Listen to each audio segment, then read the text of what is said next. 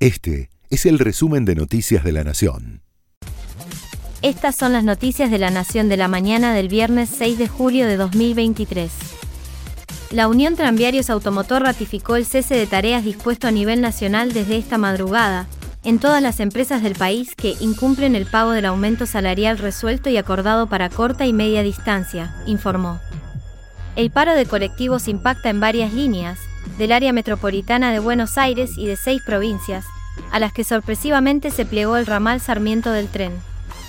Luego de dos meses consecutivos de crecimiento, la industria y la construcción tuvieron una caída mensual en mayo de 1,5% y 2,2%, respectivamente, según el INDEC, que marcó que la construcción tuvo una baja del 2,9%.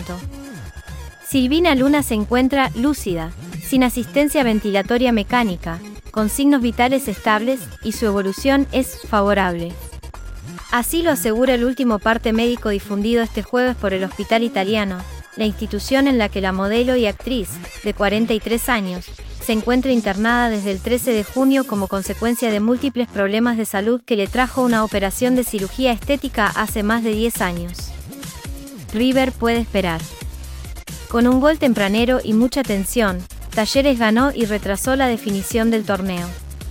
El colombiano Diego Baloyes marcó la diferencia sobre Sarmiento y los cordobeses se aferran a la ilusión, que marcan las matemáticas, de pulsear por la corona de la liga. El sábado River jugará contra San Lorenzo a las 8 y media de la noche.